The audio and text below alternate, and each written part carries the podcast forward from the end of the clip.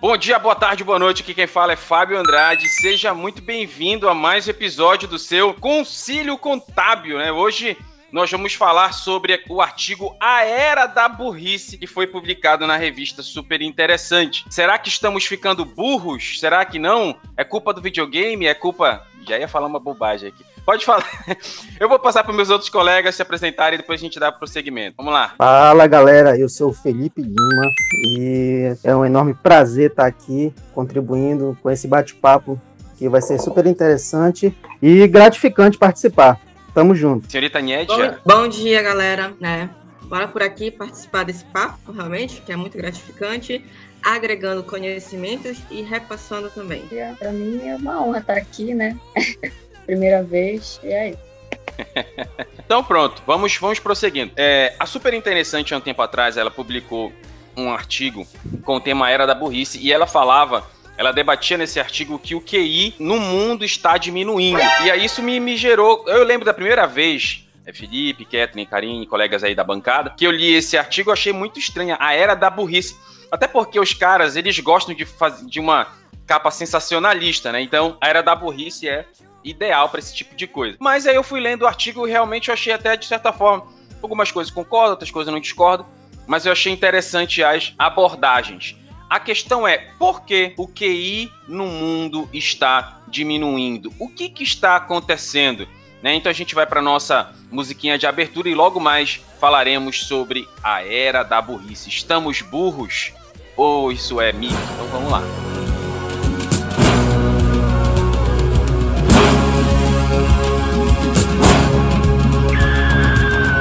don't need no education.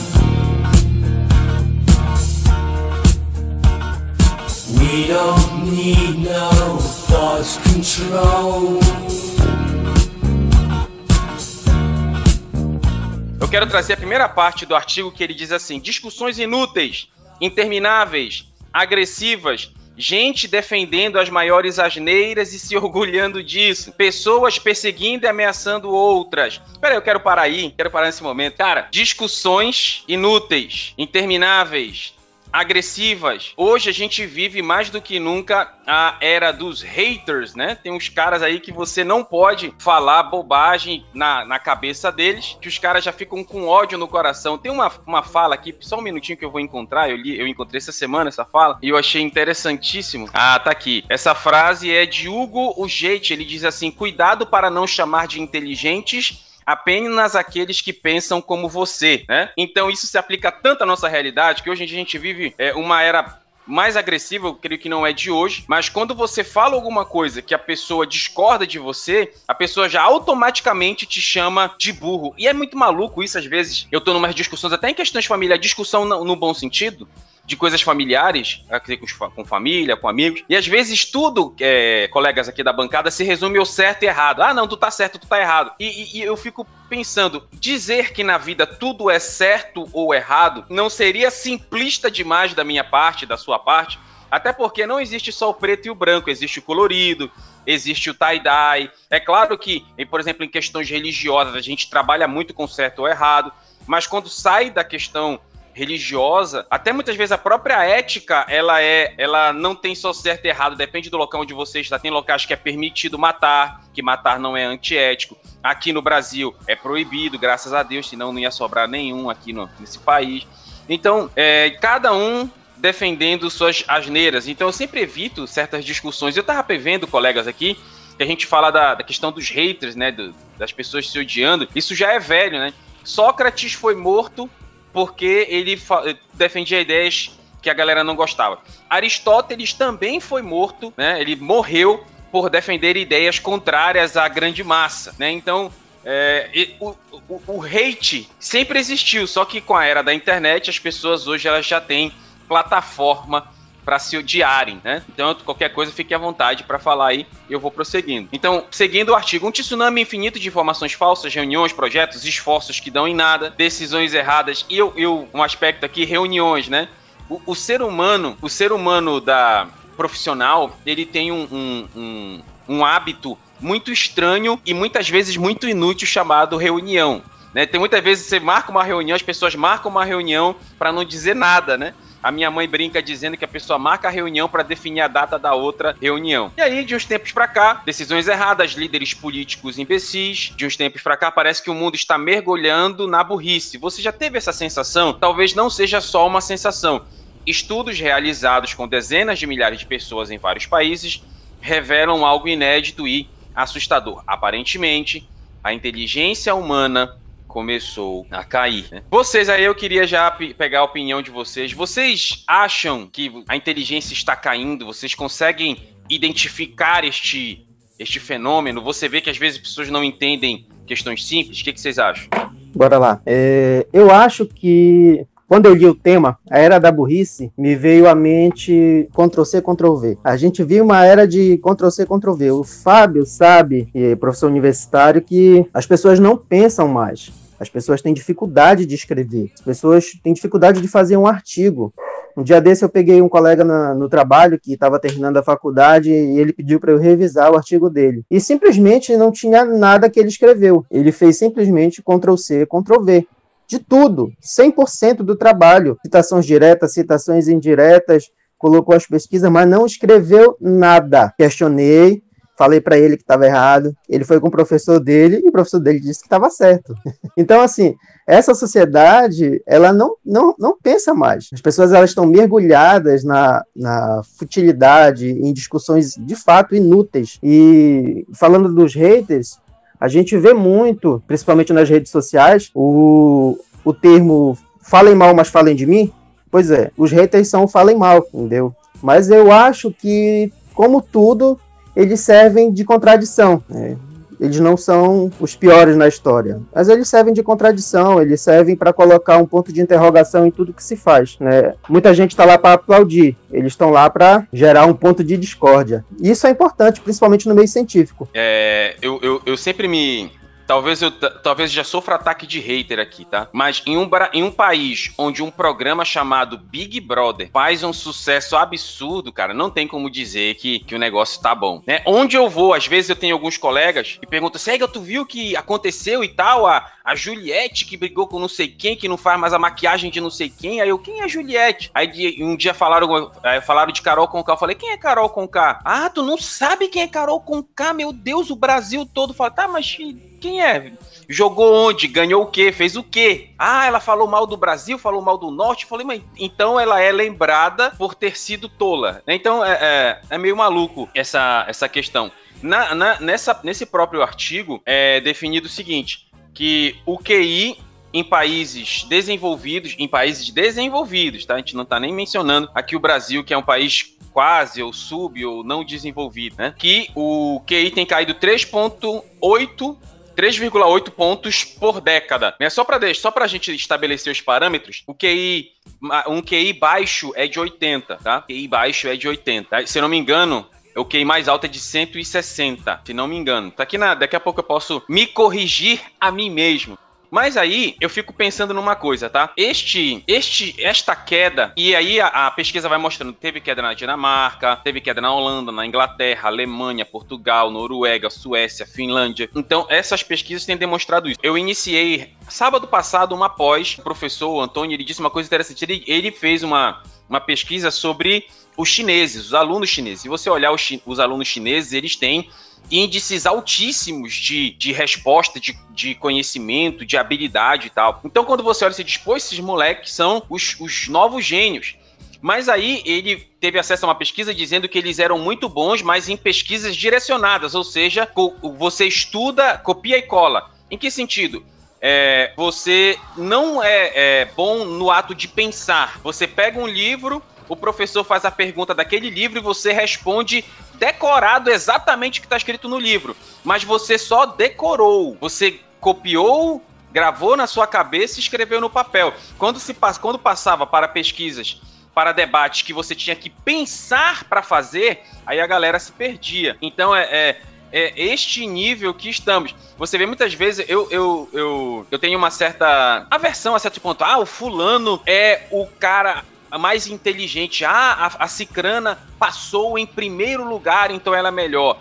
Então, é, eu falo como professor de coração. O fato de um aluno tirar a nota 10 não significa que ele é o melhor aluno da sala. Significa que ele entendeu o que você perguntou e respondeu o que você perguntou. Agora, dizer que alguém é inteligente ou burro porque tirou 10 ou tirou 0, então eu me permito muito desconfiar desses métodos, tá? E eu penso também no, no seguinte: é, muitas vezes você vê, você já vê em, em faculdades, escolas, em locais, pessoas dizem assim, ah, por exemplo, há uma criança, ah, a criança, olha, essa criança não fala, essa criança, ela é burra, ela não sabe fazer coisa nenhuma. Aí chama o pai, né? Olha, pai, vamos ter que ver outra forma de tratar com essa criança. Ou seja, tá de professor dizendo que a criança precisa de terapia e tal. Mas aí, de repente, a criança começa a fazer cálculo, fazer isso, fazer aquilo, e aí a criança era burra e agora é inteligente, ou estamos utilizando métodos errados para avaliar o entendimento das, das pessoas, né? E aí, o que seria uma baixa inteligência? Mas, Catherine, fique à vontade, pode falar. Eu tive acesso a esse artigo há um tempo atrás, inclusive no primeiro semestre que eu estava estudando contigo, né? Eu li, achei isso super interessante e debati ele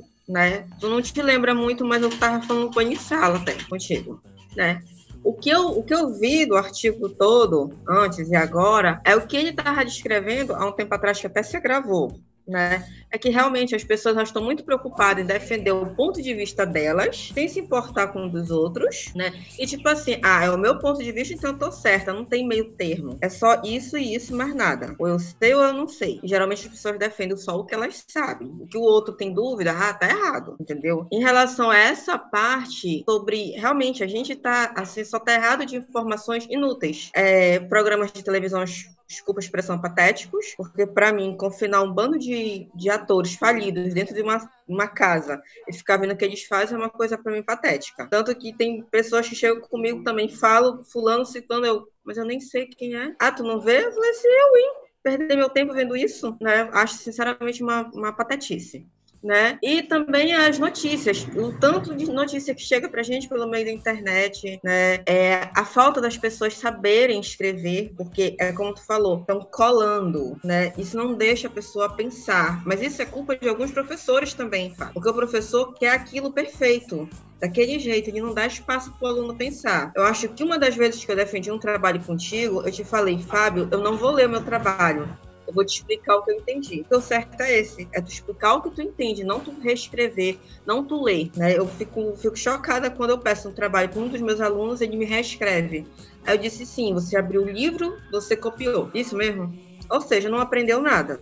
No meu ponto de vista, é assim, não tem meio termo, é só sim ou não e pronto, acabou. É, é, é meio. É, é, tão problemático essa, essa ideia. Para você que está ouvindo a gente agora, chegando agora, né? Muito bem-vindo. E lembra, a gente gravou um podcast anterior que complementa esse de hoje. Nós falamos sobre nativos digitais e imigrantes digitais, que também abordamos essa ideia. Você vê que essas coisas vão se complementando. Só para título de curiosidade aí, para satisfazer o coração do bonde da lacração, é, título de informação: o primeiro teste de QI foi desenvolvido em 1905 pelos psicólogos Alfred Binet e Theodore Simon. Né? Esses dois caras aí, eles, eles criaram isso mas foi só em 1955, ou seja, 50 anos depois, que o romeno David Winsler, Weschler, sei lá como é que fala o nome desse mequetrefe, desenvolveu um teste, aprimorou a ideia, e esse teste de QI foi mais aceito entre os psicólogos, tá? Lembrando, eu estava certo aqui, a pontuação máxima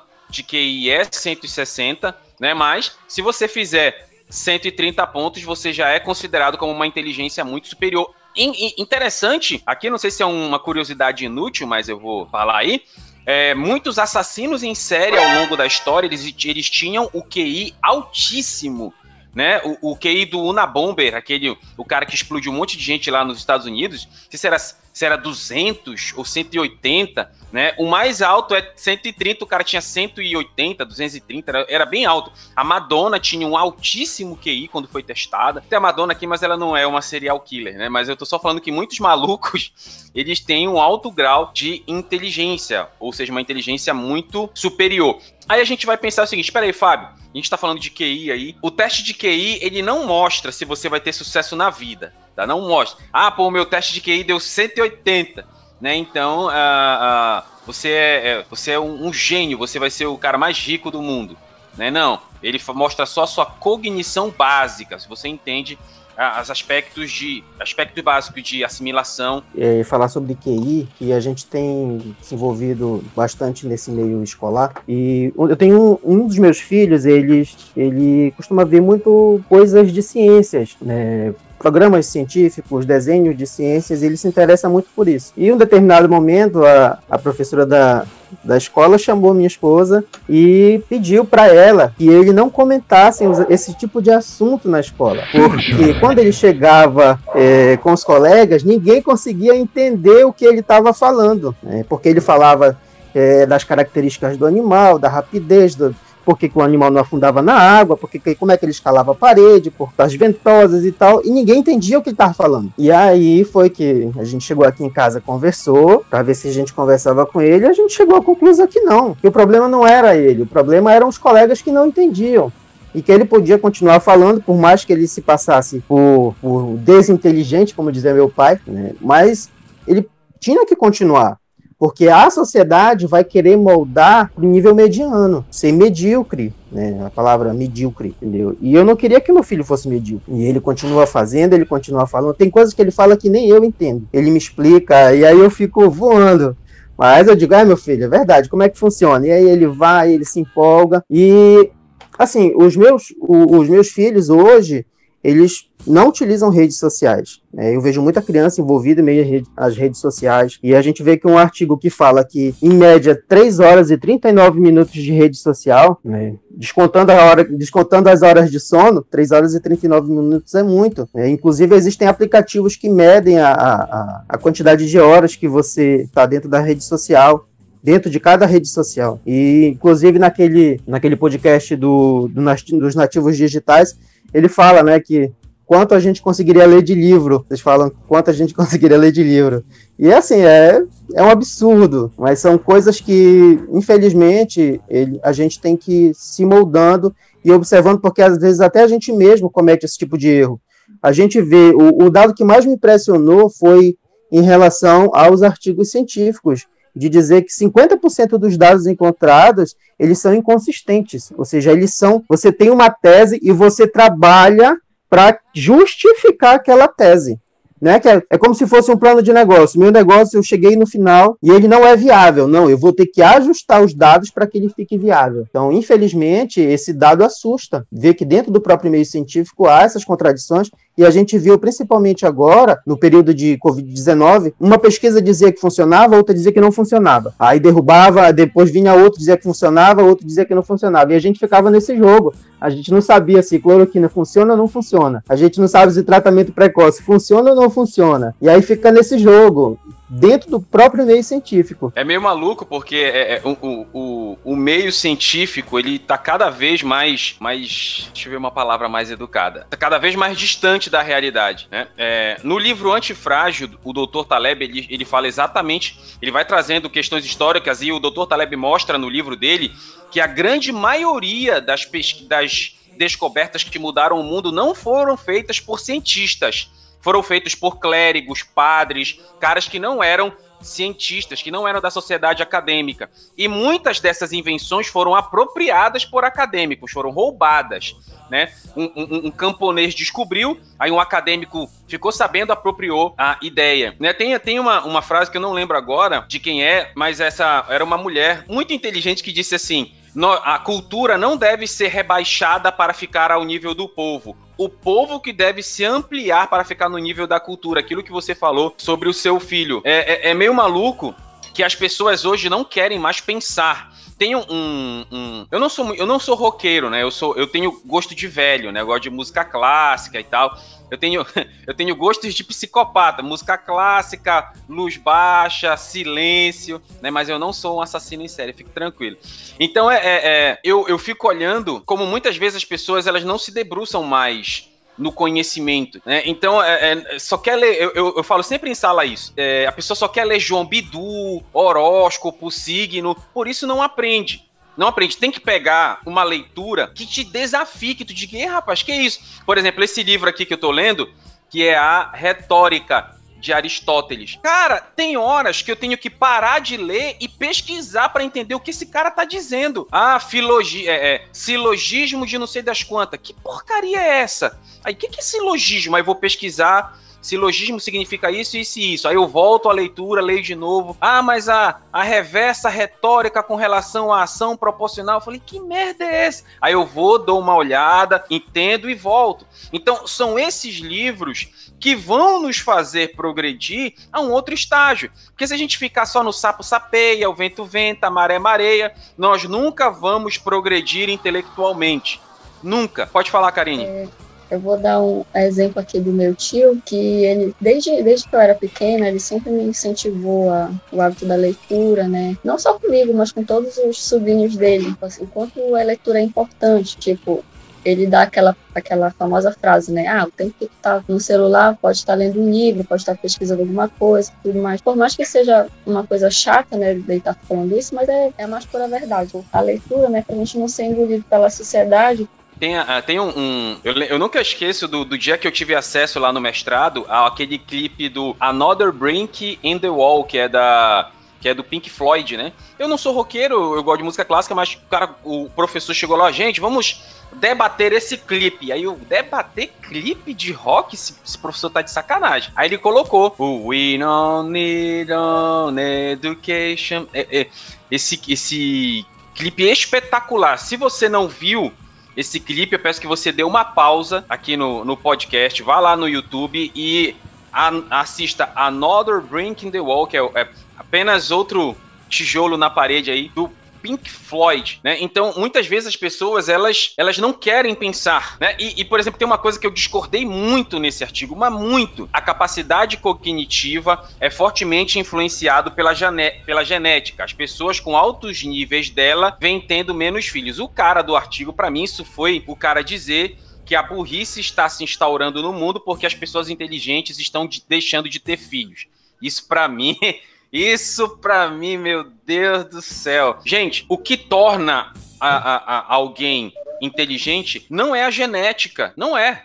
O que torna alguém inteligente são suas práticas tem o hábito de estudar, tem o hábito de pensar, tem uma, uma consciência crítica, será que nós somos realmente inteligentes para definir o que é inteligência? A gente tem que pensar nisso. Porque muitas vezes a gente pode achar que, que a gente é inteligente, mas a gente pode ser um completo idiota, ou a gente pode achar que alguém é burro. O meu grande problema, eu, eu tenho a consciência, colegas da bancada, que eu não chegarei a ser um cara muito conhecido no mundo acadêmico. Por quê? Porque eu sou um cara que rechaça muito as ideias desses caras. Muitos desses conhecimentos acadêmicos que a gente tem hoje são conhecimentos inúteis, são conhecimentos que eu chamo de conhecimento de ensinar o preguiçoso a dormir, chover no molhado.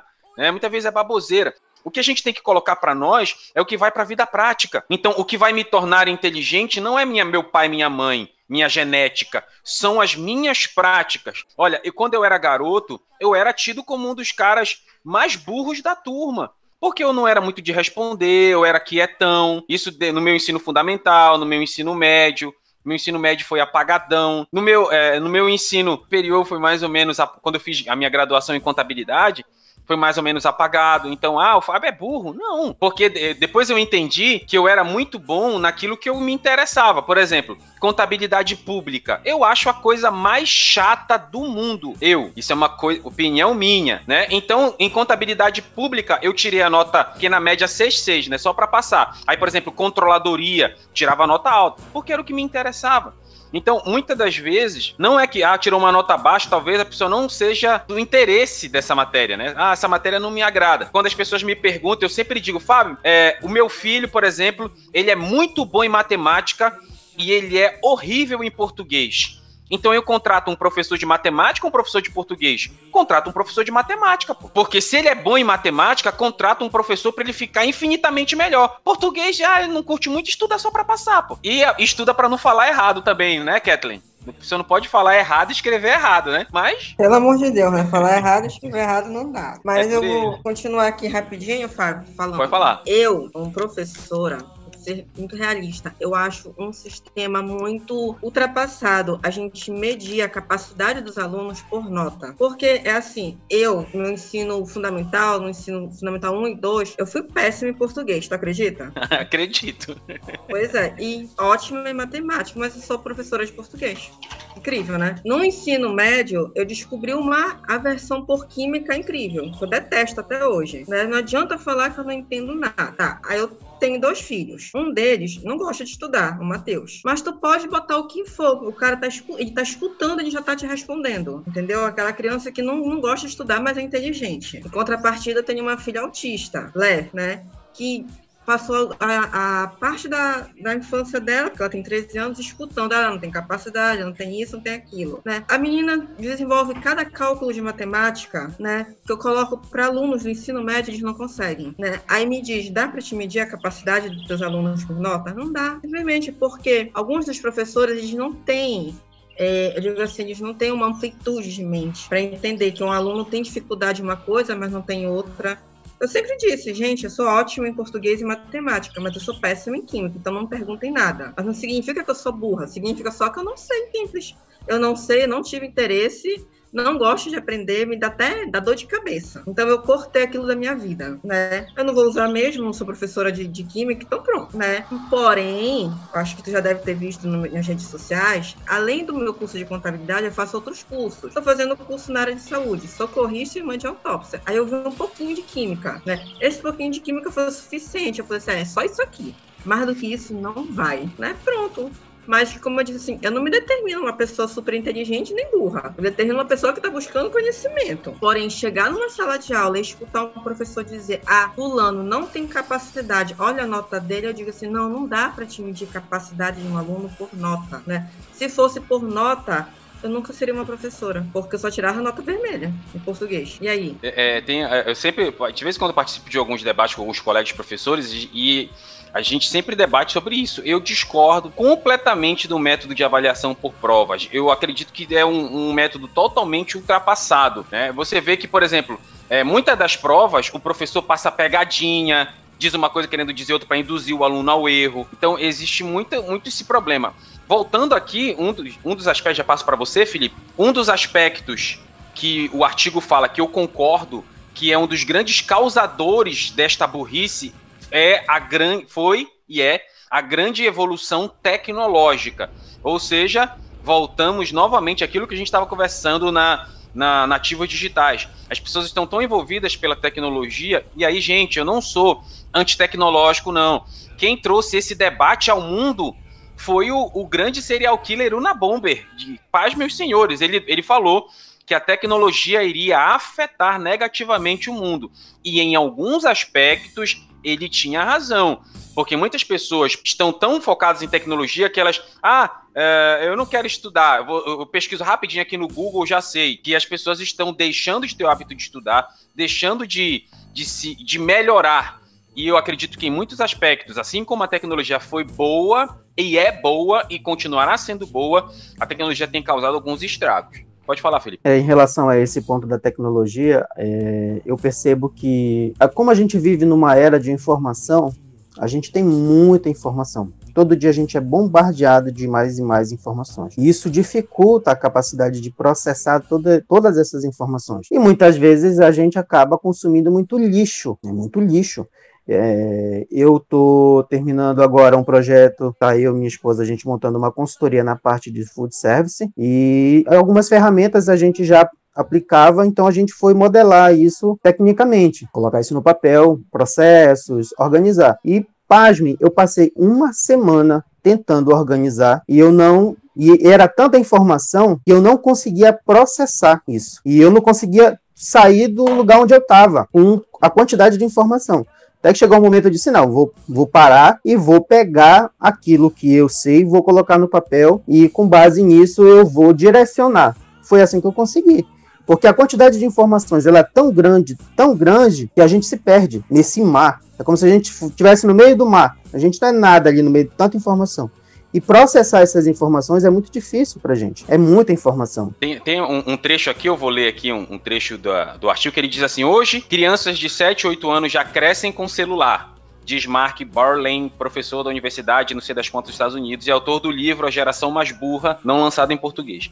É nessa idade que as crianças deveriam consolidar o hábito da leitura para adquirir vocabulário. Pode parecer papo de lúdita, mas há indícios de que o uso de smartphones e tablets na infância já esteja causando efeitos negativos. Na Inglaterra, por exemplo, 28% das crianças da pré-escola, 4 e 5 anos, não sabem se comunicar utilizando frases completas, no nível que seria normal para essa idade. Segundo os educadores, isso se deve ao tempo que elas ficam na frente de TVs, tablets e smartphones. Vou ler um outro trecho aqui rapidamente. Adrian Ward, professor da Universidade do Texas, constatou isso ao avaliar o desempenho de 548 estudantes. Em três situações: com o celular na mesa, virado para baixo, com o aparelho no bolso ou na bolsa e com o celular em outra sala. Em todos os casos, o celular ficou desligado, mas quanto mais perto ele estava da pessoa, pior o desempenho dela.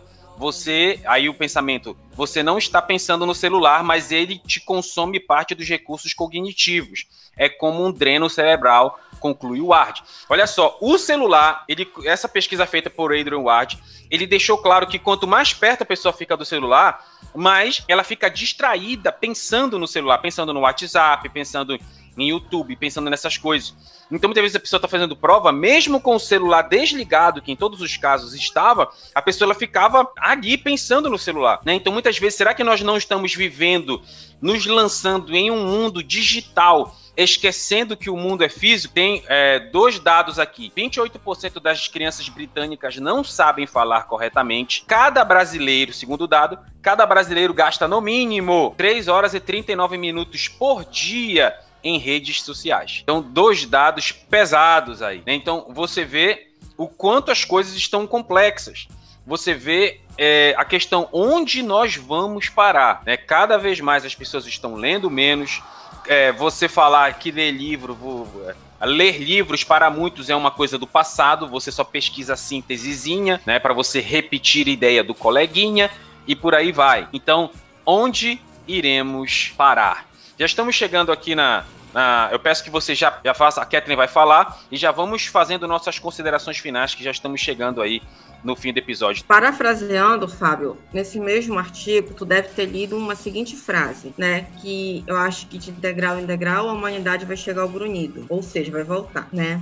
Porque realmente, pelo fato da gente estar com a tecnologia na mão, eu também não sou uma anti-tecnologia, mas por a gente estar com tanto acesso, a gente acaba se tornando preguiçoso. Quando se torna preguiçoso, né, o nosso pensamento também torna. Porque é mais fácil tu apertar um, uma tecla, pronto, tem toda a informação que tu precisa, pelo menos é o que tu achas que tu precisa, porque aprofundamente tu precisa de mais, né? Em relação a essa parte das crianças, né, sobre ah, as crianças é, não estão aprendendo porque com 5, 6 anos já estão com o celular na mão.